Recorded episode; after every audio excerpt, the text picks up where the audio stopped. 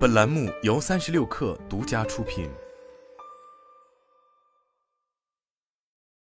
本文来自三十六氪，作者周新宇。八月十日，联想研究院 AI Lab 机器学习总监范伟在中国信通院和中国通信标准化协会主办的二零二二数字化转型发展高峰论坛上，介绍了联想集团智能排产系统的推行经验。自部署以来，智能排产系统将联想的产品交付效率提高了百分之二十以上，并在二零一九年和二零二零年分别贡献了十九亿美元和二十七亿美元的营收。长期以来，供应链数字化基础薄弱，抗风险能力弱，是行业的痛点。尤其在近三年的疫情中，半导体等电子元器件供应链遭受了不同程度的影响。而从企业自身出发，庞大的生产需求对全供应链的决策效率提出了极高的要求。联想在八个国家和地区拥有三十多家工厂，上游覆盖五千多家供应商，每年生产八千多万台个人电脑，约占全球产量的四分之一。传统的 ERP 系统或 CRM 系统已无法满足高效决策的需求。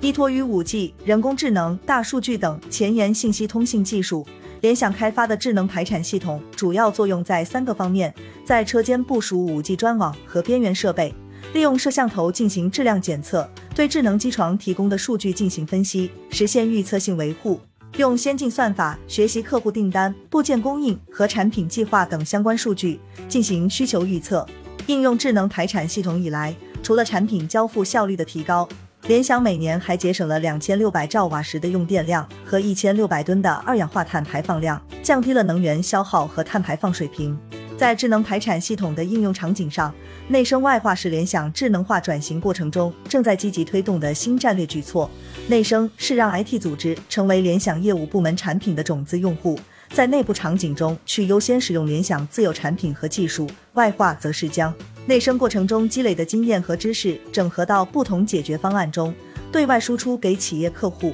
联想数据智能业务集团副总裁、解决方案中心总经理张秋生介绍，基于外化客户，联想智能排产系统已将商业化提上了日程。目前，联想已为四百多家核心供应商建立了数字化平台。张秋生认为，不排除未来将智能排产系统开发成 SaaS 化的服务，提供给其他企业的可能。人的角色在智能排产系统上线后也产生了变化。在范伟看来，业务部门和技术部门应该具有相互赋能的关系。业务经验丰富的排产员在早期阶段能够为算法团队提供高质量的数据，但智能化转型也意味着 AI 系统会取代部分重复性和数据密集型的劳动。曾经，联想合肥生产基地的排产团队有十多名员工，如今人数正在逐渐减少。